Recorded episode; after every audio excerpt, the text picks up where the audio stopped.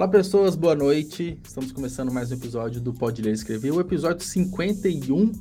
E na noite de hoje eu tenho aqui comigo Morgana. Boa noite, como que você tá? Tudo bem? Boa noite, Juliano, tudo bem? Boa noite quem estamos assistindo e quem vai assistir depois também, né, Juliano? Exato. É, apesar de a gente fazer ao vivo, o episódio vai ficar disponível em todas as plataformas e muita gente realmente chega depois. Então é legal Sim. deixar o, o episódio aqui gravado. E, bom, eu tenho certeza que vamos conversar de bastante, é, de vários assuntos interessantes. Eu tô com várias dúvidas. Você até perguntou aqui nos bastidores se eu tinha alguma dúvida. Eu falei assim: tenho várias, mas para serem respondidas ao vivo, para a gente não perder nenhum tópico. E antes de eu ir para a primeira pergunta, só vou falar do Clube de Autores, que é o nosso apoiador, nosso patrocinador aqui do podcast. Que o Clube de Autores é, pioneiro nas plataformas de autopublicação no Brasil, maior comunidade de autores independentes, e é uma opção bem interessante para quem está começando sua jornada, quer publicar seus livros e ter a versão física, a versão digital.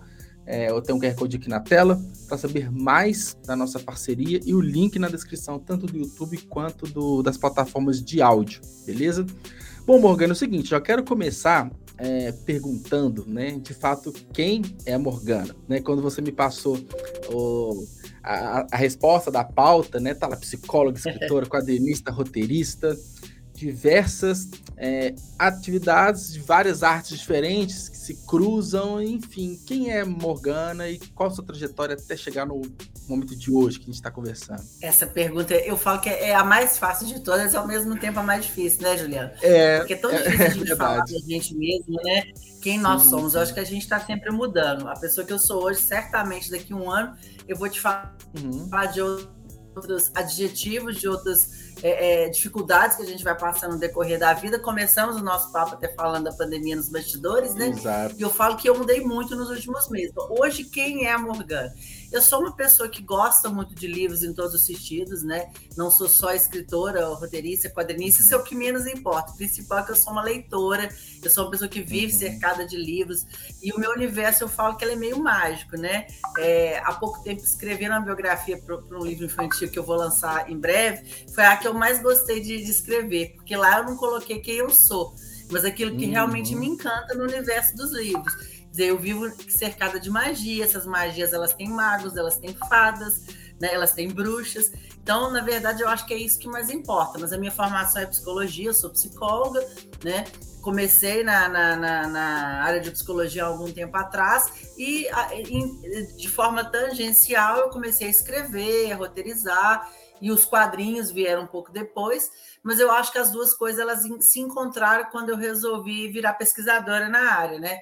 Eu tinha formado já há um tempo, já tinha feito licenciatura e bacharelado. Aí eu resolvi voltar para a escola para fazer mestrado e doutorado. Hoje eu estou fazendo doutorado em literatura, em letras, linguagem, né? E eu consegui Legal. aliás duas coisas, que é a psicologia, a psicanálise, junto com a literatura. No, no mestrado eu me dediquei a Edgar Allan Poe, pelo viés do cinema e da literatura. Uhum e agora, no doutorado, eu estou estudando ainda de Allan Poe, mas pelo viés apenas dos quadrinhos, retomando tudo que foi produzido na carreira dele, até chegar aquilo que eu também produzi, e pensar também um pouco na, na, na relação editorial da obra do Edgar Allan Poe. Né? Eu ainda estou começando esse meu primeiro ano de doutorado, mas Legal. essa aqui é a minha trajetória. Então, é uhum. é mais ou menos isso. Além disso, sou uma pessoa que gosta muito de rock and roll, sou mãe de duas lindas meninas, uhum. casada com o Red Baker também. E é isso, sou essa pessoa que gosta muito de falar, Estou sempre disposta a um bom bate-papo, uhum. é isso. Ah, que bom. Então a gente começou da melhor forma possível, né? É, só de você ter falado que adora conversar e, e vamos ter vários assuntos, né? Que a gente é não só literatura, mas é, que acaba que a literatura tem vários. É, é, é pode ser uma raiz central, mas tem várias ramificações ali, né? Então dá para a gente interligar tudo, né? E você falou que antes de tudo você é uma leitora, né? Então eu imagino que o contato com, com a literatura foi bem antes jovem, enfim. E também a psicologia é uma graduação que exige bastante leitura e estudo, ah, eu imagino, né? Então, como o que você lê hoje, né, o que você mais gosta, ler, escrever, produzir, foi mais ou menos desde o começo, você foi descobrindo quanto esse mundo de fantasia, assim? Aí eu acho que eu comecei a ler muito cedo. Eu fui filha única por alguns anos, então, assim, os primeiros parceiros da gente enquanto criança são o nosso universo lúdico e mágico, mais uma vez. A magia está sempre Sim. ali, né? Então, primeiro eu me encantei para aqueles personagens nos livros. Mas eu falo, Juliana, que tem uma história muito legal sobre o que é ter se tornado leitor, escritor, o que, que é até o próprio Edgar Allan Poe na minha vida. E, inclusive, eu, eu falo disso na apresentação da, da, da minha HQ com a Marília, né, que é a Silêncio, uhum. que eu, eu, eu, minha mãe nasceu no mesmo dia do Edgar Allan Poe, 19 de janeiro. Legal. E eu sempre ficava esperando ela depois do estudo na biblioteca. Minha aula acabava tipo 17 horas e ela uhum. saía do serviço às 18 e me buscar, então eu estava sempre até às 19 na escola. Então essas duas horas eram as duas ah, horas sim. que eu li de tudo. É, Graciliano, é, é, é uhum Cheguei a Jorge Amado, claro que muito precocemente, não devia, né? Mas a gente acaba conhecendo. Conheci Mary Shelley, conheci Bram Stoker, né? Fui conhecendo uhum. outros autores do, é, brasileiros que eu gostei muito depois de então, que foi a Lígia, Clarice, mas o uhum. meu primeiro contato com o Edgar Allan Poe talvez tenha definido aquilo que eu ia ler e que eu ia gostar de estudar depois. Porque eu acho que o que me encanta no Poe é essa, essa narrativa subliminar que ele tem e, e, uma forma de escrever que ela é atemporal, sabe? Ele é contemporâneo, uhum. ao mesmo tempo ele é um canone. Na minha forma de ver, ele pertence a todas as gerações. Ele, ele é um autor que se enquadra em vários gêneros e em várias localizações. Não há quem não goste de Edgar Allan Poe, né? Eu acho que é muito uhum. difícil. Você pode pegar desde um poema a um conto até um texto mais dissertativo, como filosofia da composição que tantos de nós estudam. Uhum. Então, eu acho que foi ali que, que eu defini o que, que ia ser. Que eu, esperando a minha mãe para ir nesse dia no aniversário da minha mãe, eu fui apresentada ao Gato Preto pela bibliotecária. Uhum. Então, o Gato Preto marcou, um, um, talvez, um, um, né, um... Era um totem ali. Ali é uma pessoa que depois depois daquele momento, ela começa a se interessar por outro tipo de literatura, que ela começa uhum. a entender esse universo nas entrelinhas. Eu acho que o universo fantástico, do imaginário, né, que são narrativas que permearam a minha, a minha vida como escritora, a minha vida como leitora, talvez até um pouco das minhas escolhas também pelo campo da psicologia, né? E eu acho que uhum. ali foi, foi, foi assim, um divisor de água, sabe? Na minha trajetória, principalmente como pessoa que gostava dessa, desse universo que todo mundo acha que o Edgar Allan Poe é muito obscuro, né? Ele trabalha Sim. só com terror. E assim, a minha HQ veio para mostrar exatamente o contrário, que existe um lado B, como existe para todos, né? Para todo a, artista, não vamos falar só do, do, do, do uhum. da literatura, que muitos não conhecem, talvez porque não teve tradução, porque o grande público se interessa mais por aquele lado que foi comercialmente difundido. Então, o Poe que eu me uhum. apaixonei lá atrás foi primeiro o Poe do terror, para depois eu chegar no Poe da poesia, uhum. naquele autor que me levou a tantos outros, que eu fui descobrir Borges por conta dele, autores que falaram dele. Quando eu cheguei na psicologia descobri que Lacan tinha falado de, de Edgar Allan Poe, uhum. foram coisas, sabe, é, assim, absurdas, digamos assim. Sim. O Maurício aqui, ó, o Maurício chegou já perguntando, né, se Poe também te levou para o lado do rock, né, a gostar do rock de rock? Na verdade, Mal, não foi nem o Edgar que me levou para o rock, não. O rock chegou um pouco antes do Edgar Allan Poe, foram meus primos, sabe? Os meus primos já gostavam de rock and roll, as primeiras bandas que eu ouvi foram Kiss, Black Sabbath, Led Zeppelin, eles já gostavam, uhum. né? E, e, e, quando eu vi aquilo já fazia parte da minha história, sabe? Metallica, Uhum. E, eu acho que o rock and roll e gostar de terror e horror foram coisas que sempre andaram juntas. Talvez porque são narrativas Sim. Muitos de nós que curtem rock and roll também têm, sabe, um certo Sim. apreço. Foi uma coisa que foi caminhando lado a lado, digamos assim. Mas não foi o Paul que me levou para o rock. Eu acho que o rock chega antes de tudo. Eu sempre Sim. brinco, né? Quem me conhece bem sabe disso, que eu não tenho nenhuma habilidade numérica e nem para a música. A música é muito número, né? Quem é musicista pode falar disso, não é o meu caso mas de todas as artes que eu admiro, a música é que eu menos domino, mas é aquela que eu mais admiro. É aquela uhum. que eu mais uhum. gosto. E isso aí está sempre em primeiro lugar a música. Sabe, eu acho que eu consigo uhum. viver sem um livro, ler um, assistir um filme por uma semana, mas eu não consigo ficar um dia sem ouvir música. Então, eu ainda acho que a música é aquela que é serena, sabe? Ela está acima de todas as outras. E acaba que o Paul complementou, né? Você falou que né, o rock está muito, tá muito próximo ali, né, do, do terror. Então, Sim. o Paul chegou depois, mas ainda é muito jovem, né? Na biblioteca, de escola, então foi se complementando. E talvez não. É, é, é negócio falar, é, a biblioteca, bibliotecária lá apresentou o gato preto para você e Sim. não é tão comum, né? Não é tão convencional não, não. assim. Então, foi um ponto interessante, né?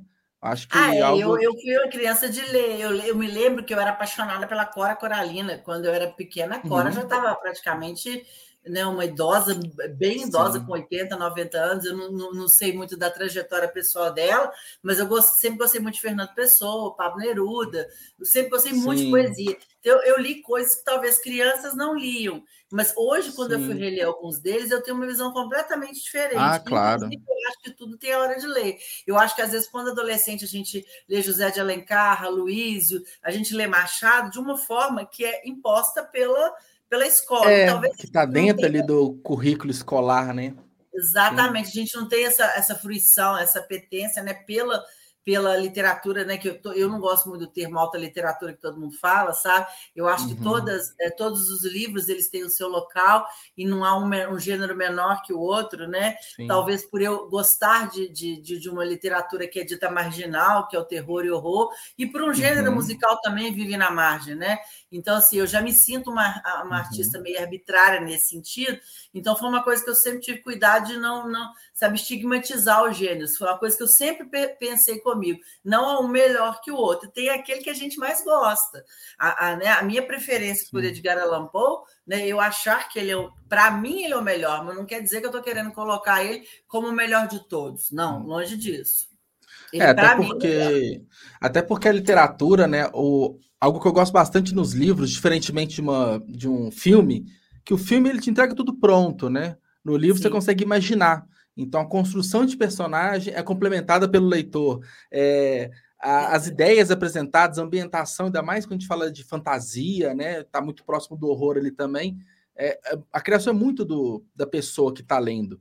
Então, o que você enxerga de, do, do Paul, outra pessoa vai enxergar e para ela não vai ser tão bom. E por aí vai, para qualquer autor, qualquer gênero, qualquer livro.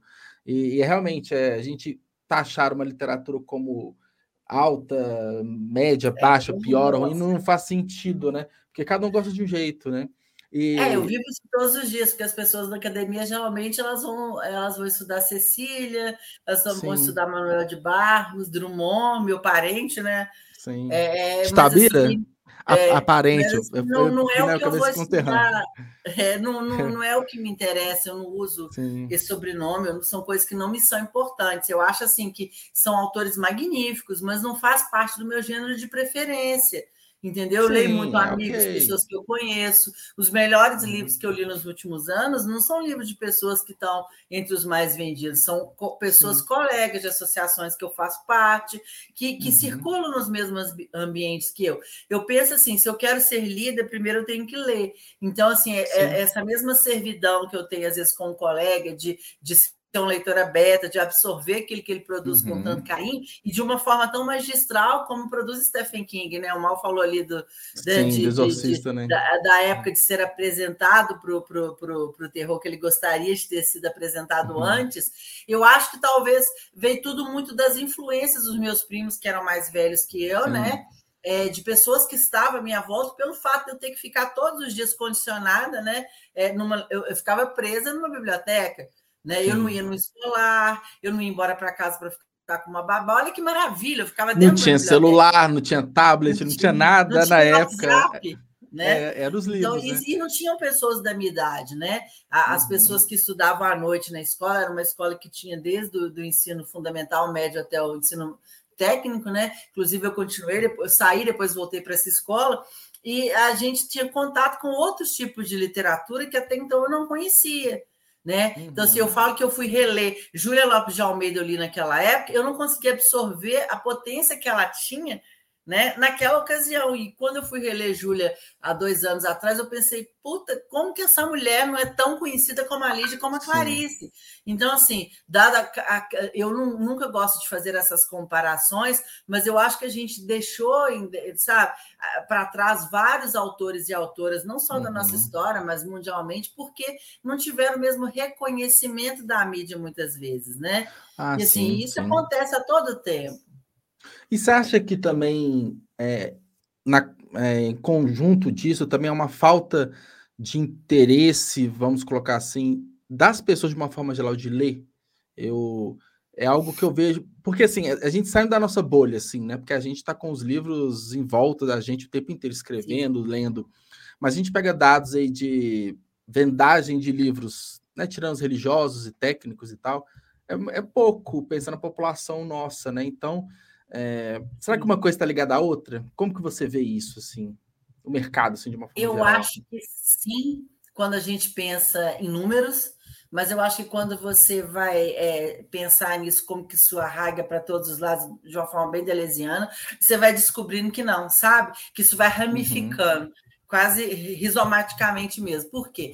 Quando a gente pensa em números, as pessoas consomem menos livros hoje porque elas têm menos tempo, porque elas têm menos dinheiro. Se a gente for falar da economia desastrosa que a gente vê, vive, Sim. muita gente está tentando viver do básico. E, infelizmente, o livro, é o livro didático a gente não vai classificar nessa, nessa nossa pauta, né? Mas porque Sim. ele deveria ser é, é, é, obrigação do Estado, até a própria literatura. Hum. Mas a gente está falando, às vezes, de um, de um, de um supérfluo, como é qualquer tipo tipo de arte, que não deveria ser, porque a arte ela, ela, ela é libertária em todas as suas formas, ela te abre espaços, e a gente precisa realmente suavizar nossa carga diária com algo que de, de alguma forma é catártico. Isso seja a dança, Sim. a música, o esporte, né? a literatura, o cinema, isso faz parte do ser humano. Né? A, a gente precisa disso desde que o mundo é mundo. Tanto que por isso que os, os colegas de, da minha área estão todos enriquecendo pós-pandemia, porque ninguém tem agenda mais, porque está todo mundo com a cabeça um pouco pirada. Então, assim, eu Sim. acho que a forma de se consumir literatura ela mudou.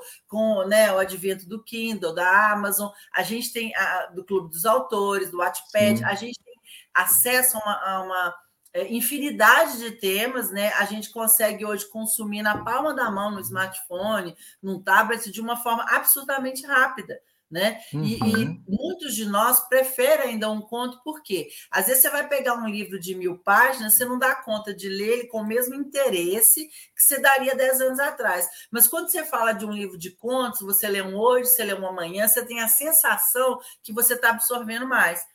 Isso eu te uhum. falo por uhum. ver pessoas falarem, por ver essas discussões, às vezes, numa sala de aula. Então, eu acho que a forma de se ler mudou muito. Então, o conto, ele acaba ter uma, uma sabe, ele tem uma, uma uhum. recepção muito melhor hoje por parte do público do que, às vezes, um romance mais longo. Eu acho que é a forma mesmo. E bem como o audiovisual, acho que nunca o quadrinho ele teve em, em tanta evidência, né? Porque uma imagem, aquela máxima, né, que já é um jargão, imagem fala por mil hum. palavras, talvez não seja nem isso. Porque às vezes você não vai apresentar Macunaíma para o adolescente, ele não vai ter o mesmo interesse, mas você coloca quadrinhos para ele, ele vai ter uma outra uhum. forma de ver.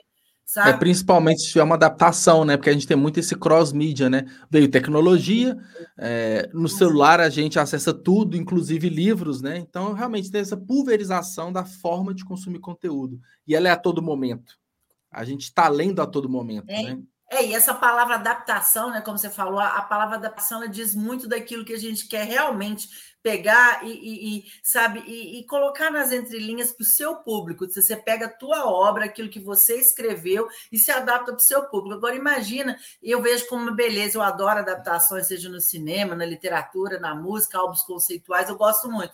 Você pensa, uhum. eu tenho umas aqui que são incríveis, depois eu posso até pegar para a gente ver. Eu falei da Júlia, tem Ânsia Eterna da Verônica, aqui no Brasil, uhum. que é maravilhoso. Ela traz uma Júlia para a moçada ver que às vezes as pessoas nem imaginavam. Com cores, ela continua com aquele peso do fantástico, do gótico, sabe, do terror mesmo da Júlia, mas ela coloca aqui de uma forma palatável. A Luísio, né? uhum. né? Você vai pensar a mesma coisa. Quando você vê aquilo de uma outra, Fernando Pessoa, então eu acho que você transforma, você adapta aquilo para uma, uma moçada que está começando a ler e que às vezes o quadrinho ele abre uma porta que ela estava uhum. fechada para aquele pessoal. É a mesma coisa que esse pessoal que faz nas comunidades, é, grupos de capoeira, de esporte, né? A arte e o esporte, eles são libertários, a gente precisa disso, né? Sim, né, a gente é, acho que é essencial e é uma pena que isso não seja estimulado, igual você falou dos livros didáticos, né? Que é, vez ou outra é o Estado que fornece, mas a literatura, uhum. por entretenimento, também deveria, né? É, da mesma forma que tem é, incentivos para esporte, enfim, mas a gente não tem mais nem Ministério da Cultura, né? Então fica difícil, né? É, então, é... Eu sou uma pessoa muito otimista, sabe, Juliana? Eu penso Sim. que eu sempre prefiro pensar, porque senão eu vou pirar também, né? Não é Sim. é porque é porque eu preciso disso para dar conta dos meus medos, dos meus fantasmas que todos nós temos. Eu prefiro pensar que metade do copo está cheio. E pensando Sim. dessa forma, e muitas vezes eu consegui chegar em locais que até então eu não achava, a minha, a, a minha última HQ com a Maria é uma obra é, é, fomentada por um edital de incentivo à cultura.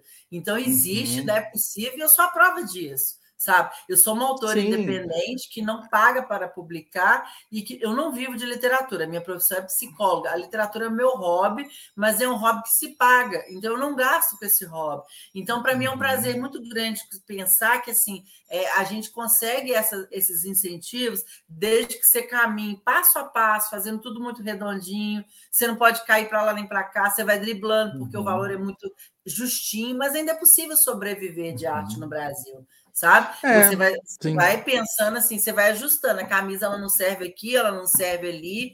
Você uhum. vai andar com a sua, sua, obra debaixo do braço, vai sair para vender, mas vai dar certo.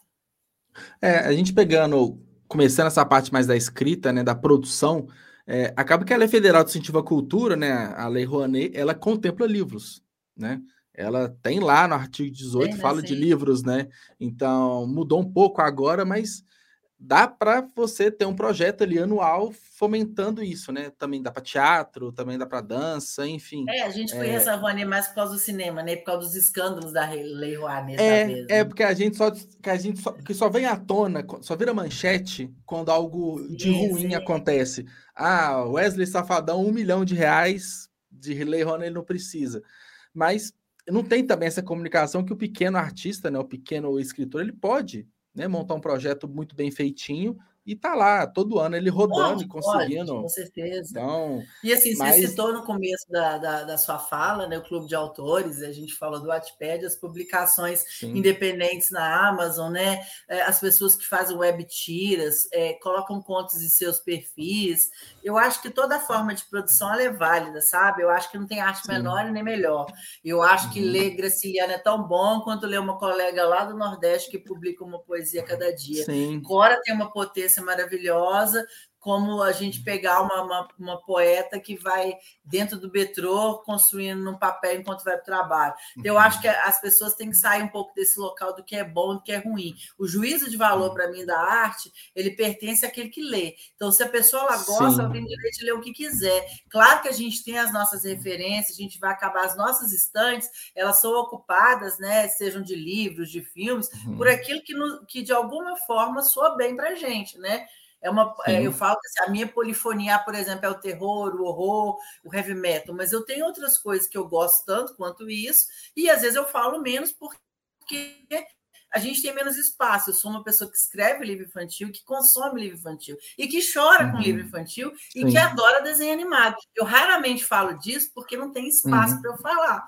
Agora que minhas uhum. filhas já estão adolescentes, não não tem medo. Quando elas eram pequenininhas, aí eu tinha, uhum. né? Nossa, eu vou, eu vou à feira de livro, vou comprar livro para elas. Quem herdou os livros delas fui eu. Então, assim, uhum. o meu, assim, você pergunta qual que é o seu personagem preferido de um livro? É o Lino, do André Neves, brasileiro, que tem os melhores livros infantis do mundo para mim.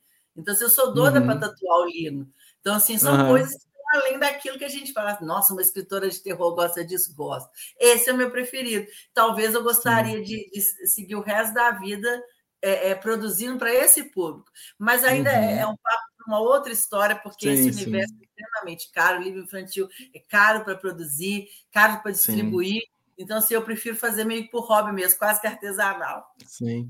É, esse ponto que você falou, já tinha falado antes também da arte, ela é libertária, né? Acho que quanto mais a gente é, produz, quanto mais a gente se expõe, é, mais também a gente vai fomentando todo o mercado de uma forma geral, né? O mercado dependente nacional ele tá, tem crescido cada vez mais, então quanto mais a gente publica, dependente da forma, independente do jeito, a, é, e o artista precisa disso, ele precisa dessa catarse, né? ele precisa de é, quase que cuspir aquilo que está na mente, né? Exatamente. Inclusive, eu vou fazer um alto merchan. Foi na semana passada eu lancei um, projetinho novo, chama Continho. Eu só vou publicar contos de até mil palavras, mini contos. Então, Adoro. que eu tinha várias, várias ideias assim que eu não estava conseguindo transformar isso em nada. Tava só rascunho de celular. Então, estou pegando todos os meus rascunhos e mini contos de mil palavras que podem se transformar em até romances, né?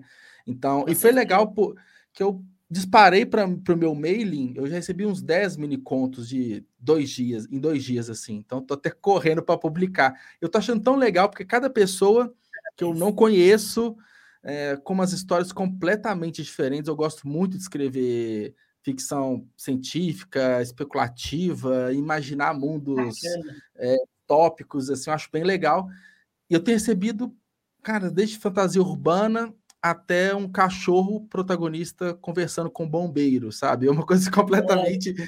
viajada. Eu acho que é, a escrita em prosa, né, permite narrativas inimaginadas. Eu acho tão legal isso porque é, aí a gente vê que não tem limite, né? A gente é, às vezes fica com algumas amarras, com algumas certezas, né? Tipo, isso é bom e nada mais importa.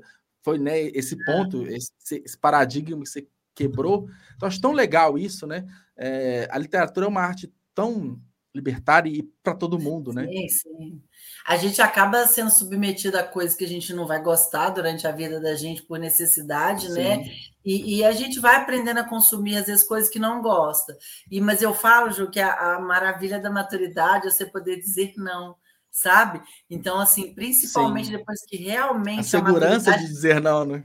A maternidade, porque você tem um filtro, você acaba tendo que filtrar para aquelas pessoas que estão crescendo junto com você, que são seus filhos. Eu consegui ler o chat aqui, o Maurício até perguntou como que é, eu passei. Estava esperando muito para colocar. É. Né? Do jeito que eu acho que talvez ele tenha feito com a Clarinha, que começou com os livrinhos de banho, aqueles para um aninho, depois com os Sim. livros, e assim, eu, compra, eu ia nas, nas, feiras de livro, nas promoções, eu comprava caixas de livro. Hoje eu posso confessar que muitos daqueles livros hoje fazem parte da minha estante. Mas assim, até elas aprenderem a gostar da Cecília, sabe? Até elas eh, quererem ler o André, a gente passou pelos livros de bebê, da Rapunzel, para os contos de fadas, uhum. e teve todo aquele universo. Mas um cuidado que eu tive foi não mostrar só a Bela Adormecida e só a Cinderela, e não Sim. trazer super-heróis, entendeu? Eu, eu sempre pensei que elas tinham que é, é, é, conhecer a magia pela magia, começando pelo uhum. conto de fada, deixei ler histórias realísticas, e eu acho que foi muito natural. E assim, é, acho que a, mais tenra infância é a fase mais importante. Não falo só como psicóloga, como é, é, mãe.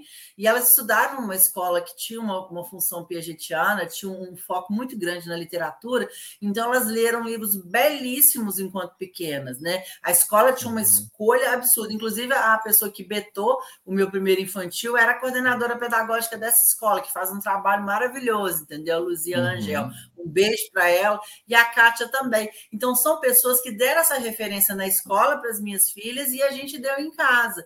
Então foi muito natural. Eu lembro que quando a Vitória pegou Shakespeare para ler, ela tinha 7, 8 anos de idade. falei, ela não vai dar conta de ler Shakespeare. Aí fizeram uma peça na escola, ela tinha 8 para 9 anos, ela representou Julieta de uma forma assim que eu olhei, essa menina vai ser atriz. Ela acabou dando não seguir, né? ela está naquela fase que ela quer sair, né? ela já deixou um pouco as artes de lado, mas isso foi uhum. muito natural. O Maurício perguntou, eu acredito que ele deva ter apresentado para a Clarinha da mesma forma. É o livro, é a música, aí elas vão escolhendo. Hoje é, elas, elas têm é, gostos bem diferentes, porque a gente vai tomando os nossos caminhos, né? Eu Sim. tenho duas uma de 14 uma de 16. A de 14 ela desenha também. Ela publicou numa HQ minha com 11 anos, ela desenha anime, chibi, mangá, ela já tem uma outra pegada, e a Vitória escreve poesia de forma magistral, só que ela não tem vontade de publicar ainda. E tudo que eu, que eu mostro dela, fica todo mundo encantado, porque ela, ela, ela tem muito aquela, aquela forma de escrever de enfrentamento, de resistência. Uhum. Ela é muito posicionada, é muito ativista, ela é aquela, aquela menina vegetariana, esquerdopata, e eu falo isso com orgulho, sabe? Então ela se posiciona muito, ela mostra muito aqui que ela a, a posição uhum. que ela tem. Então, eu acho que elas estão numa geração que hoje elas não engolem só os canones na escola. Elas não vão estudar só os livros que vão cair no uhum. vestibular. Então, elas aprenderam que a estante é para ser mexida, que a estante é Sim. é para você se permitir descobrir, ler livros de pessoas que você nunca ouviu falar, ler livros de pessoas que. Aqueles livros que estão na promoção, às vezes são os melhores. Sim, é esse é o lado bom da gente ter muito acesso à informação, né? A geração delas é, já nasceu conectada, já nasceu no online, né? Então. Essa parte ruim, né, Juliana? Isso não é bom, né? Eu não acho bom, mas. Não, não, eu, assim, não eu tô falando assim, a parte boa dessa parte que é maior, que é ruim, que ela tem um senso crítico do tipo. Eu sei que não tem livros somente que está aqui na biblioteca. Porque é, quando não, claro. a gente estava na escola, a gente tinha internet muito limitada. Então, é o que tinha ali Muitas das vezes é o que a gente achava que tinha, ou ia numa livraria, descobrir um mundo maior do que a biblioteca da escola, mas a gente não tinha Wattpad, não tinha Kindle, não tinha autores dependentes publicando livros toda, torta direita, assim, sabe? Então, é esse lado bom que é, é uma geração talvez mais questionadora quanto a algumas imposições que tá ali, algo que a gente às vezes nunca Com questionou. Então... É, eu, eu falo que tudo tem um ônus e o um bônus de cada geração, né? A Ana Andrade, adorei a frase. É, infelizmente é um termo pejorativo, mas que aqui Sim. em casa, para nós, é um termo, é, é um adjetivo, sabe? Porque nós fazemos. É que a gente entende, né? Tipo, tipo, sim, é, faz sentido. Mas você né? não pode falar é, pejorativa. Para falar sim. disso, mas uhum. apoiamos sim a, a, a a diminuição do, do, do, movimento direitopata no Brasil e no mundo, né? E a gente precisa se posicionar sim. sim. Eu acho que o artista em si ele já vive na margem, ele já vive na transgressão, principalmente o artista independente como a gente, a gente precisa disso. E eu vi que a Ana até falou família criativa, eu acho que a criatividade ela, ela é comum a todos nós. Eu acho que o que falta é as pessoas estimularem as crianças, porque criança inteligente, criança interessada é criança que você estimula, é criança que você senta no chão para montar bloquinho que você dá, uhum. que você dá livro, que a criança começa a querer rasgar a página, que você mostra, não, meu amor, aqui você rasga o livrinho de escrever esse, e esse é o livrinho de ler. Essa educação é dada em casa, e as pessoas, elas Sim. às vezes não têm tempo nem vontade de mostrar para a criança que o livro você guarda para o resto da vida. O meu primeiro livro que a minha mãe me deu do, do Anderson está ali, ó, guardadinho. É um livro que está velhinho, é, é né, um continho de fada que eu amo, que eu dei para as meninas e elas me devolveram do mesmo jeito, porque é um livro que elas sabiam que era importante.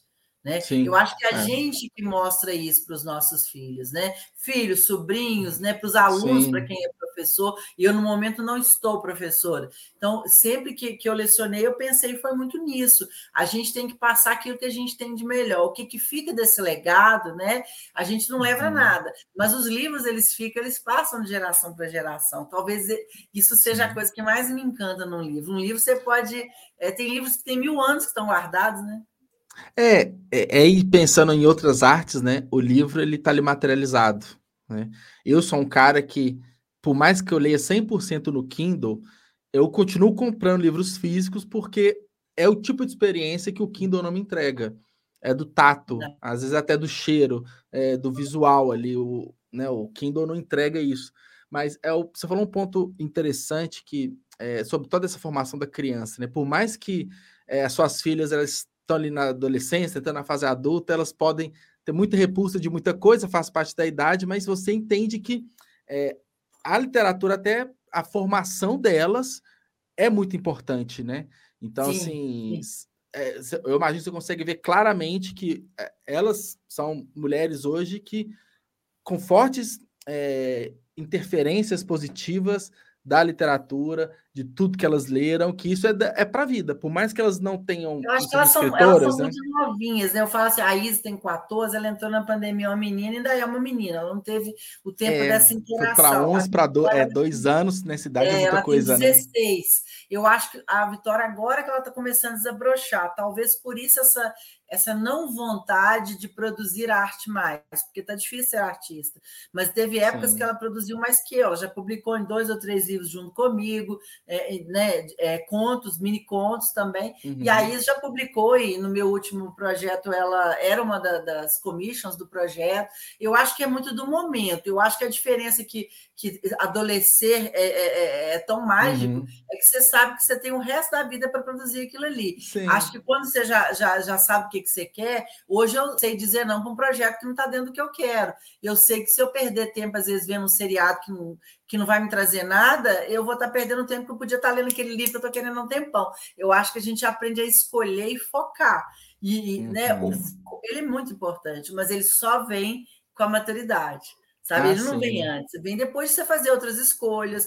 Eu, eu sempre digo, Juliano, que eu acho que mais importante do que você saber o que você quer é você ter certeza que você não quer. E eu acho que é isso uhum. que as uhum. meninas aprenderam, que elas não queriam.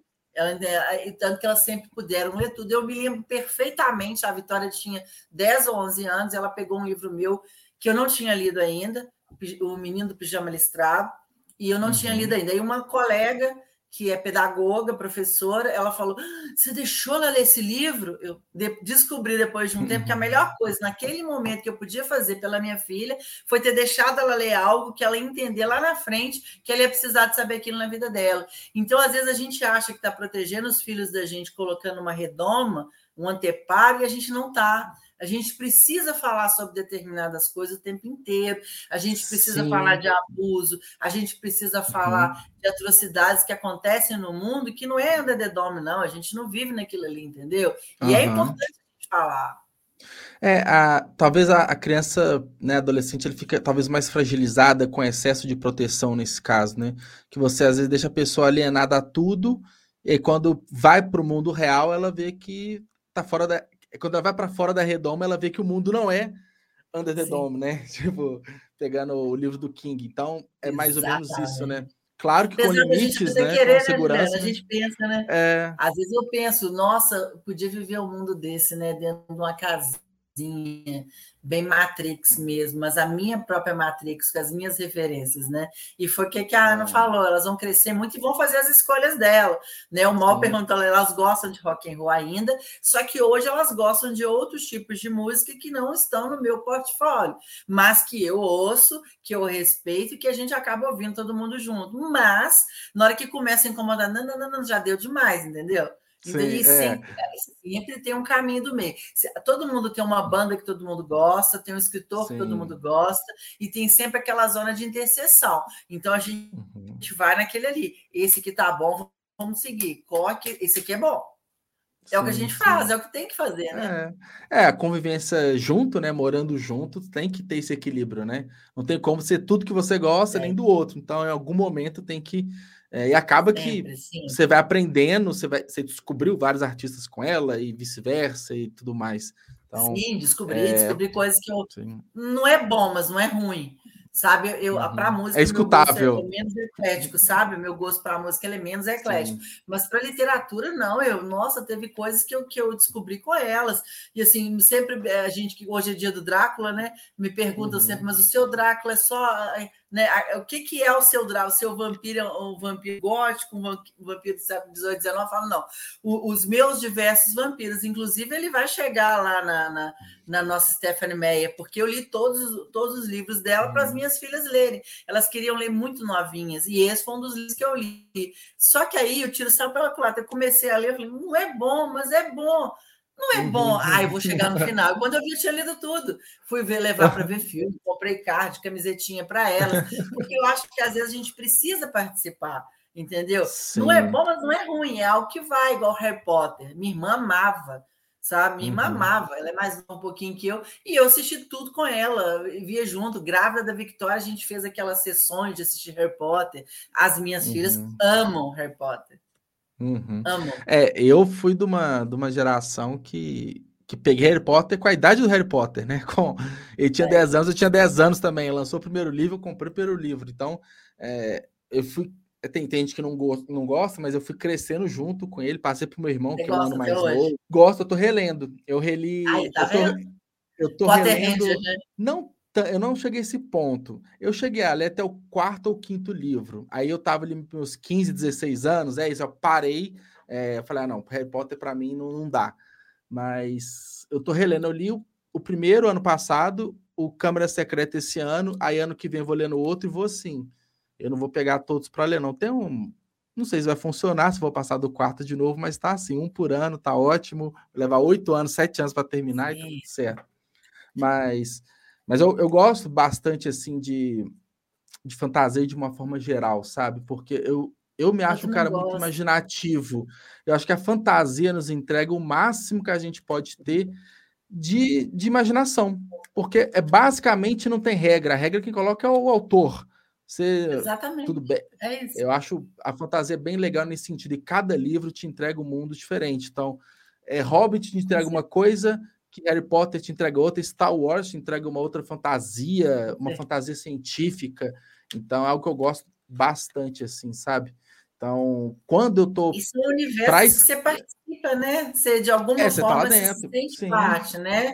E assim, é, é, você pensar assim que Tolkien fez aquela construção toda, você, cara, que cabeça é essa? Como, é. como que alguém pode não gostar daquilo ali? Como alguém pode não entender? E eu penso que tudo tem sua época para ler. Eu acho que tem Exato. alguns autores que a gente, a gente já falou disso, mas eu acho que é sempre bom pensar, porque às vezes a gente abandona um livro porque não era o momento da gente ler.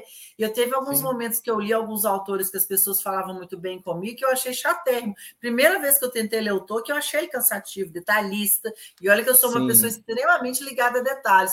Passou um tempo, eu peguei para ler, falei, puta merda, esse cara escreve ah. muito. E hoje eu já gosto, Lovecraft, ele cria um universo Sim sabe, um horror cósmico que assim é, é inigualável para qualquer outro escritor. Então são coisas que eu gosto muito, essa coisa do detalhe, desse, de entrar na, na, sabe, eu acho que a fantasia, o imaginário, o gótico, isso vai para todas as vertentes do insólito, né?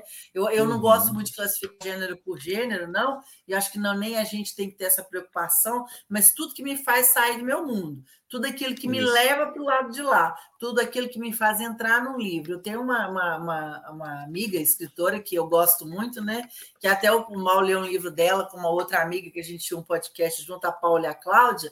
Ele gostou muito de um livro que eu gostei muito também, a Cláudia Lemes e a Paula Febre, que uma vez ela me falou isso: olha, um livro, quando ele me pega, é um livro que eu esqueço que eu estou lendo um livro. E ela me falou uhum. isso de uma forma num dia que ficou guardado na minha mente. Então, quando eu esqueço que eu estou lendo um livro, esse livro me pegou. Aí eu quero ler de novo, ele tem um lugar de destaque na minha estante. Agora, uhum. o livro que me lembra que eu estou lendo um livro, eu vou ler de uma forma crítica, eu vou ler para uma disciplina e eu nunca mais vou tocar. E geralmente uhum. são edições bonitas, são edições com fitilho, são edições com hot stamp e que tem uma uhum. divulgação extrema, sabe? Viram best-seller. Porque é, é, são edições, às vezes, que tem um tratamento editorial absurdo. E às vezes aquele livrinho você não dá nada para ele, você pensa, nossa, é isso aqui. Esse livro fica na minha cabeceira. É, porque se for pensar o, o principal do livro, né, o, naturalmente a história está ali dentro, né? Mas aí veio o viés comercial que tem que fazer o livro bonito, né? Tem que tem todo esse sim, trabalho sim, que falou, não, então... E, e, nem, e nem tô, falei isso para dizer depois que não estou condenando, porque eu acho que os olhos eles são os primeiros que vêm e sentem do corpo inteiro, né? É. Sensorialmente falando, o olho vê primeiro. Por isso que o cinema ele é sempre tão mais apelativo. O audiovisual nos pega e e eu sou partidária de que tudo tem que ser bonito, tem que ter sim o hot stamp, orelhinho, papel pólen, tudo bem, bem agradável né? Mas nem é sempre garantia, é isso né? melhor. E às vezes bons autores não têm acesso a esse tipo de produção e não conseguem ser lidos dessa forma. Sim. Eu penso vezes, que uma pessoa que vai. Os meus quadrinhos não estão no Kindle por isso. Eu acho que a experiência visual, sensorial que a pessoa vai ter com aquela explosão de cores, ela não vai ter no Kindle, ela não vai ter no tablet, é, ela não sim. vai ter no computador. Então a gente não colocou em e-book justamente por isso. Ao contrário que tudo que eu escrevi de, de, de texto está lá no Kindle. Kindle, tá no livro, uhum. eu mando, não tem, eu não tenho essa preocupação, sabe? Porque eu acho que a partir do momento que virou e-book, já, já pirateou, já caiu na rede. É muito difícil a gente controlar isso hoje em dia, né? E eu é. vou tentar sempre é, colocar na minha redominha os meus quadrinhos, porque eu acho que enquanto a gente mantém, a gente mantém aquele segredo, aquela magia, sabe? É a Sim. magia daquele universo. É catártico mesmo, né? Não tem como. Sim. E aí a gente pegar na parte das suas produções, né? É, você falou bastante dos quadrinhos, mas também de outro, de narrativas, né, em prosa também. Mas o que, que você mais gosta de escrever? Qual é a sua rotina? O que, que você tem de livro publicado? Inclusive, eu tô com a sua página aberta aqui na Amazon. Você falou, tem conteúdos que não estão lá, mas tem alguns livros né, que estão aqui na lista. Me fala é, dos seus é, livros. Lá na todos. Amazon tem algumas coisas, tudo baratinho, viu, gente? Pode baixar, tá tudo para tá empréstimo tudo? no Sim. Kindle.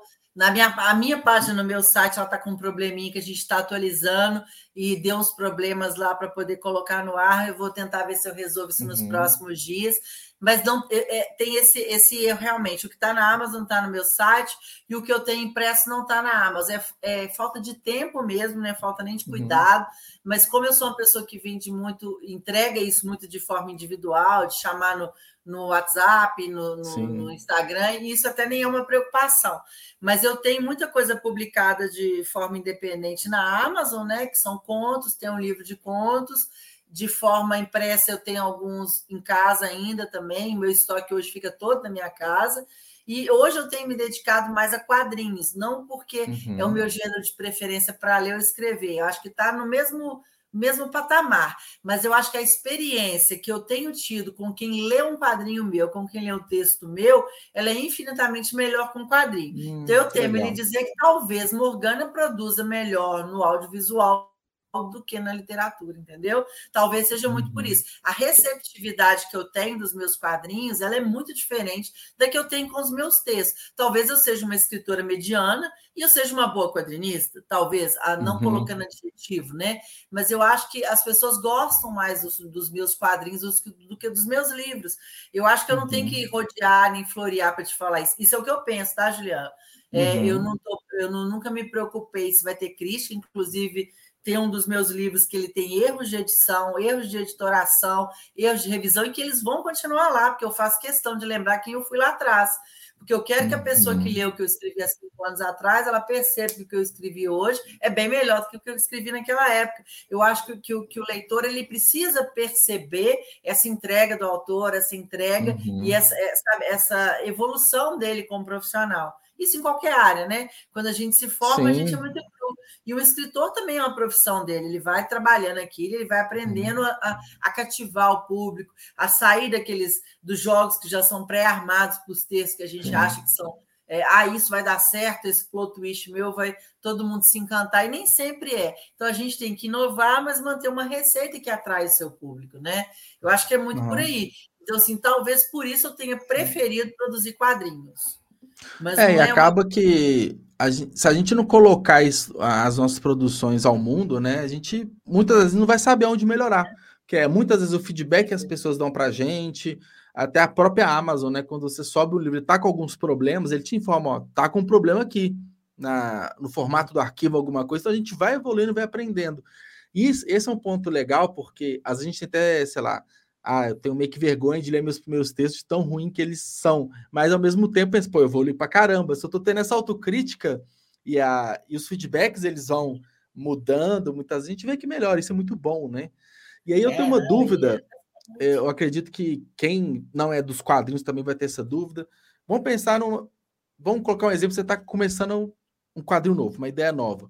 É, o que, que vem primeiro? Porque o texto, a gente sabe, um, um um livro, um romance, eu pego e escrevo, aí vou diagramar, fazer capa e tudo. E o quadrinho, como que funciona? O trabalho com o ilustrador, é o texto vem primeiro, o encaixe das falas em cada página. Como que funciona todo o processo de criação de um quadrinho? Oh, eu vou tentar te resumir. Até pouco tempo eu dei uma masterclass falando disso no Cinemascope de roteiro de quadrinho.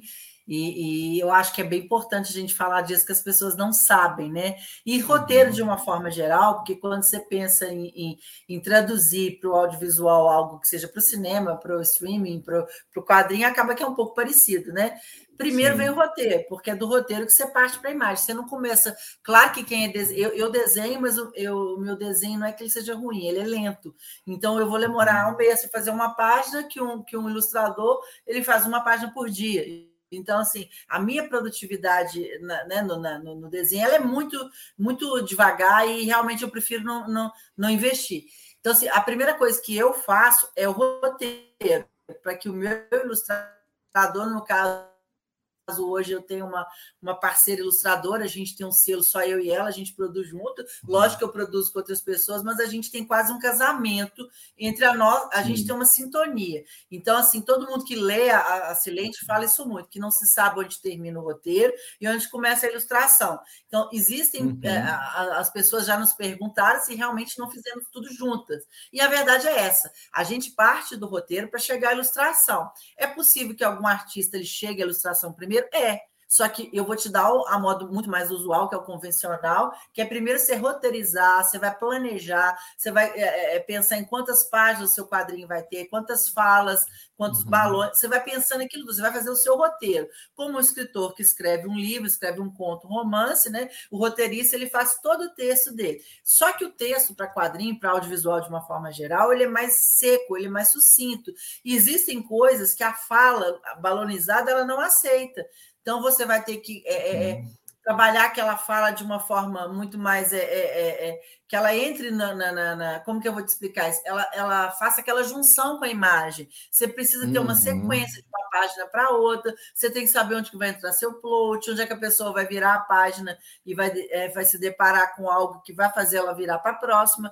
A mesma coisa que se você não conseguir é, é, prender o seu leitor nos dois primeiros parágrafos, ele vai abandonar teu livro, é a mesma coisa no quadrinho só que de uma forma diferente, porque o quadrinho ele é muito de, de espaço, porque eu preciso pensar onde cada coisa vai ficar. Né? Então eu tenho que pensar quantos campos eu vou ter, qual é o tamanho desses campos, o que, que eu quero traduzir para o meu leitor, que tipo de escrita que eu vou trazer, para que público que é. Então você vai roteirizando e o ilustrador ele vai seguir. Então na verdade o roteiro você vende primeiro para o seu ilustrador para depois vender para o seu público. O seu uhum. ilustrador é seu primeiro leitor. Se ele não consegue uhum. absorver, se você não conta uma boa história para ele, ele é incapaz de desenhar isso. Então, talvez o, o, o, né, o nosso roteiro, estou dando o exemplo da Silêncio, ele tenha ficado tão bem escrito, ele tenha ficado tão bem é, é, é disposto, tão casado, porque eu contei muito bem a história para Marília, a Marília desenhou muito bem a minha história. Então, é a nossa história. Ele tem uma polifonia uhum. ali, entendeu? E eu acredito que essa polifonia são as vozes do Paul, são as vozes de Marília de Morgana, que vão reverberar para outras coisas que a gente quis trazer, que são os nossos conceitos míticos da bruxaria, são também a, a, a, o Oscar Wilde através né, do, do, do, do, do que nos inspira para a cara do personagem, por aí vai, entendeu? Dorian é, acaba... Gray tá forma. Então, é praticamente sempre né, o quadrinho ele vai ser um trabalho de dupla, pelo menos, né? O escritor, o roteirista e o, o ilustrador, né? Porque tem que ter uma tem sinergia muito forte, né? Você tem, você tem, deixa eu pegar um CV aqui, tem coisas que a pessoa faz tudo. Ela faz ah, o roteiro, sim, sim. ela faz a adaptação, ela, ela, faz a ilustração. A Verônica, uhum. que eu uhum. te falei da ânsia eterna, ela faz tudo. Então, assim, no, nesse quadrinho aqui, que é uma homenagem que a gente fez para o Lovecraft, que é Histórias para Não Dormir, a minha uhum. história nesse quadrinho foi o Rafael Danessim, que desenhou. A gente tem uma HQ que a gente vai lançar nos próximos meses, que ela é através de contos. São quase microcontos. Eles têm um, um tamanho um pouco Sim. maior, sabe? Na época eu vou te mandar, porque acho que você vai gostar. Ela Sim, lembra muito quero... um livro do Stephen King, que é, acho que depois a gente pode falar de, é, disso em off. Mas aqui eu uhum. tenho histórias que foram desenhadas e roteirizadas por uma pessoa só. A minha uhum. história nesse quadrinho aqui, The Call of Cthulhu, é uma homenagem uhum. ao Metallica uma homenagem ao Cliff hum. Burton. Então, assim, eu conto a história para o Rafael, para o Rafael desenhar essa história. Essa intimidade eu tenho que ter primeiro com ele, porque se eu não tenho, ele não tem intimidade uhum. com o meu texto para que ele consiga desenhar e traduzir aquilo que eu disse. Então, quando essa sintonia ela existe, quando o ilustrador te apresenta aquilo que você está você tá colocando no teu roteiro, você vira para ele é exatamente o que eu pensei. Porque uhum. você conseguiu contar a história. Imagina lá, quando você pensa em todos os universos, todas as línguas que Tolkien pensou na obra dele, você conseguiu se imaginar ali, não conseguiu? Então, Tolkien te Sim. contou de uma forma que você entrou naquele universo polifônico de todos os elfos, entendeu? Todo mundo está ali uhum. junto com você. E a mesma coisa no roteiro, não tem diferença. A diferença é que você conta a primeira história para quem vai desenhar aquilo que você está propondo. Isso uhum. no meu uhum. caso, isso é uma dupla, né? Que hoje eu não desenho o meu quadrinho. Eu tenho pessoas Sim. que desenham para mim, comigo, uhum. né? É, mas acaba que geralmente é um, uma equipe maior do que escrever um romance, né? Porque não, é, acontece, assim, mas é. não é tão usual, né? O, o escritor também ser um ilustrador, né? Acontece, igual você disse, mas. Acontece. Pegando numa editora, enfim, os selos vão ter mais de uma pessoa ali trabalhando. Então, é, acho que é, é um... não é porque não é, não é interesse, né? Eu acho que não é interessante, porque o Rafael, por exemplo, ele desenha e escreve. Ele tem quadrinhos Sim. que ele foi ilustrador, tem quadrinhos que ele foi roteirista. Nesse que a gente vai lançar na Terror Inanqui, inclusive, a gente tem duas histórias dele, duas minhas. Uma eu, as duas eu roteirizo, mas tem, uhum. ele tem ele fez a inversão de papéis que eu acho super bacana. O Humberto que está nesse, está no Histórias para não dormir, ele desenha e ilustra a, as histórias dele. Ele não Sim. tem parceiros, ele trabalha sozinho. Então eu acho que isso vai muito da proposta que a pessoa quer do que, que ela pensou para a uhum. obra dela. Eu hoje, se eu for roteirizar e quadrinizar, né, e ilustrar um, um quadrinho meu inteiro, eu vou levar um ano então, é uhum. é, talvez é um tempo que eu não estou disposta a investir. Então, assim, eu prefiro muito mais me, me ater ao roteiro, à adaptação, né? porque acontece muito da gente ter que fazer tudo quando a gente é independente, né? Sim, é, eu tenho, tenho as equipes que a gente trabalha junto, eu tenho tentado não fazer isso mais, desde que eu saí lá atrás, porque acabou que eu comecei o inverso, eu comecei com a editora, comecei com o contrato, a editora meio que me passou a perna, não teve revisão, não teve editoração, e eu caí meio que no conto, né? E aí eu pensei assim, gente, esse conto vigário não quer de novo para mim, não. Aí eu fiz o caminho inverso, aí eu fui ser independente. A gente vai apanhar, a gente vai ter uma capa que não é bacana, a gente vai ter um, um conto que você está doido para publicar, porque você acha incrível, vai ser em revisão, e depois você descobre que ele não é tão incrível. Aí depois uhum. você publica um que você não dá nada por ele, todo mundo elogia. Então você vai aprendendo o que é bom, o que, é que o mercado gosta. E quando você vê, você já tem uma equipe que trabalha contigo. E essa equipe trabalha de forma independente. Então, ela se junta para produzir uma obra, que essa uhum. obra você vai levar para o mundo de uma forma de, de quase como um coletivo, né? Por sim, exemplo, sim. na Silêncio, a gente teve uma equipe inteira, mas a gente é, é, é, remunerou esses profissionais. Eu e a Marília, a gente era dona do projeto, a gente contratou essas pessoas para trabalharem conosco. Mas o trabalho foi feito por nós, eu como roteirista, ela como ilustradora. Nós duas, enquanto um conselho editorial, eu como editora do projeto e como responsável pelo projeto gráfico, adaptação e tradução. Então, eu acho que aí cada um vai pegando uma fatia do bolo para trabalhar, entende? Sim, sim. Interessante. Aí a gente já está dentro dos selos que você idealizou. O, os dois, né? Tem os dois, né? Terror em Nanquim e Moema. Já está dentro de todo é, desse processo de, de editoração que você falou. Sim, partiu assim desses trabalhos aí partiu da ideia de ter o próprio selo. Como que foi esse, esses momentos de da ideia de Na verdade, essa ideia ela partiu, ela veio, veio lá atrás, mas não pelos quadrinhos em primeiro lugar. Primeiro ela veio na literatura. Eu, eu fiz um, uma seleção para participar de um projeto de, de, de literatura que chama, chama Arte do Terror, né? como organizadora, como antologista. Fui aprovada. Esse projeto foi fundado pelo Fernando lá em 2015 em 2018, ele resolveu sair do projeto, ele resolveu se desligar do projeto e ele acabou passando a editoração do projeto para mim.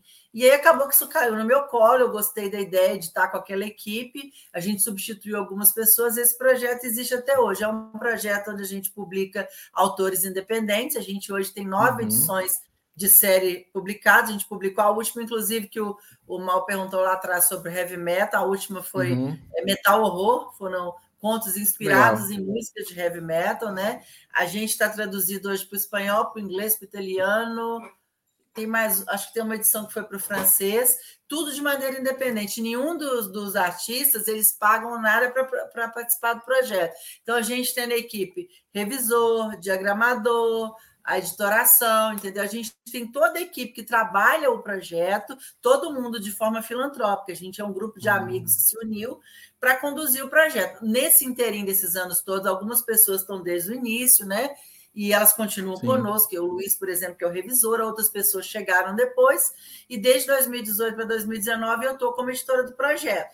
Em 2019 eu tive pensando muito com relação aos quadrinhos, depois que a gente fez o Histórias para Não Dormir, a gente teve um problema com o editor do selo, que esse quadrinho saiu, ele abandonou o projeto, e eu tive que, a, a duras penas, assumir o projeto junto com o Rafael, que era organizador, com mais outras pessoas que nos ajudaram, que faziam parte do time, o Éder, o Daniel, e os cachorros estão chegando. Sim, aham. Uh -huh. Chegaram para escutar a gente. Para para fazer ele realmente ser viabilizado. E logo Sim. depois veio a ideia de fazer um selo só de, de quadrinhos. E aí que surgiu a ideia do Terror em Nanquim. Eu já tinha um projeto de blog literário, que era o Literâneo, com a minha filha. O Terror em Nanquim uhum. foi um nome que meu marido deu ideia no dia, pegou super bem. E quando a Sim. gente viu, já tinha juntado um monte de amigos, a gente tinha construído um grupo, eu registrei os nomes e o Terror em Nanquim surgiu. A gente está lançando esse ano a primeira edição da Terror em Nanquim que é o Pindorama das Sombras, que é uma edição que fala de mitos, de folclores, né? E de lendas brasileiras, de causos brasileiros, sabe, Juliana? Uhum. Que legal, bem, bem interessante. Gostei de, de conhecer melhor do, dos selos. E aí, e de planos para esse ano, né? O que que, dentro de tudo isso que você falou, o que que tá para sair aí no segundo semestre? O que que você tem pensado assim pro daqui para frente? Ah, a gente, a gente que é autor independente, a gente brinca, a gente queria ganhar na Mega Sena para poder é, tudo. Ficar tranquilo. É, Você me entende, ficar só né? escrevendo, sim, sim. Vai escrever. Nossa, mas ia sair mais do que pequenos contos, né, Juliana? Que a gente ia poder sim. se dedicar. Na verdade, hoje eu tenho lido e, e, e, me dedicado muito à pesquisa também, né? Eu acho que toma um bom tempo, então eu tenho produzido menos de forma ficcional do que eu gostaria. Mas uhum. para esse ano eu tenho o um lançamento do Infantil com a Marília, do nosso selo Moema, que é Moema de Morgana e Marília. Moema é o nome da nossa, da nossa heroína, que é, sai esse ano na primeira HQ que a gente pretende lançar no segundo semestre. E ela faz uma participação agora na Terror Inanquim, né, das nossas histórias. Então, assim, isso vem tudo para o segundo semestre. Tem uma HQ com o Rafael Danessin, que é a biografia do mal. Essa HQ uhum. já está pronta, já tem um tempo, só que a gente estava esperando a hora certa de lançar às vezes, produzir de forma independente, você tem que aguardar o momento certo, porque Sim. o papel sobe todo dia, e quadrinho não é bacana ser lançar de forma virtual apenas, nem de, de e-book digital, porque você precisa ter esse contato com o público, né? Então, assim, uhum. vem muito dessas coisas agora no segundo semestre. Eu espero que a gente dê conta de produzir outros planos que ainda são segredo, mas a priori uhum. a biografia do mal, Terror e Nanquinho, amigos para sempre, pelo menos por enquanto. Muita coisa, né? Bom. Não é bom, é muito. Bons... A gente tem mais vontade, né? Mas talvez Sim. a gente não tenha verba para tanto, né? É, a gente sempre vai querer mais, né? A gente sempre faz com aquele gostinho de querer mais, né? Mas, pô, bom, bons projetos. Bom, o, o legal, né? Eu fico feliz que tem andado, tem evoluído, e eu acho que você fica cada vez mais realizada com isso, né? Eu acredito, com todos os projetos. Ah, com certeza. É, a gente vai vendo que, que os, os nossos, a, a nossa incubadora, ela está incubando e está transformando uhum. sonhos em realidade, né? Porque é, literatura autônoma, autoral no Brasil, ela tem que vir em grupo, ela tem que vir na coletividade, Sim. Ela tem que vir na margem, ela tem que vir fazendo uhum. junto. É um blog divulgando o outro pelo prazer de ler, sabe? É, a gente conseguiu sair em todos os grandes plays de cultura pop no Brasil esse ano, e a gente Legal. não gastou nem muito real para isso. Eu acho que é isso que é ser movimentar uhum. o mercado a favor da literatura autoral, sabe? Ah, claro. Isso é possível tá. ainda. É possível Sim. você estar no Omelete, é possível você estar na Caverna do Caruso, é possível possível uhum. você estar no Universo HQ, em grandes plays, é possível você ver o nome da gente lá nesses lugares, pelo, uhum. pela, é, é como a pessoa que está te colocando ali, ela sabe que o que você produz é bom. Então, eu acho que é isso uhum. que é uhum. importante. Né? Sim. E a gente tem que se apoiando, um divulgando o outro, um falando de um livro que é bacana, a gente lembrar uhum. dos amigos, das pessoas que a gente admira na, nas lives que a gente participa, nos convites que a gente tem, e é meio que por aí. Uhum. É, é aquela analogia, né? Quando a maré sobe, todos os barcos sobem juntos, né? Então a ideia é essa. Então todo mundo se ajudando, porque todo mundo cresce, todo mundo se dá bem, né? Então é esse trabalho mútuo, essa coletividade é essencial. E além da questão profissional, a gente conhece pessoas, suas amizades, a gente é, e, e, pandemia, né? a gente é, é um ponto, foi um ponto muito importante, né? é, contatos, conhecer pessoas, acaba que a gente vai se estimulando mesmo em momentos difíceis, né? Porque além da questão do, do independente ser bem mais complicado de produzir e tudo mais, mas seria pior ainda se fosse sozinho, né? Então, quanto mais pessoas, melhor naturalmente, né?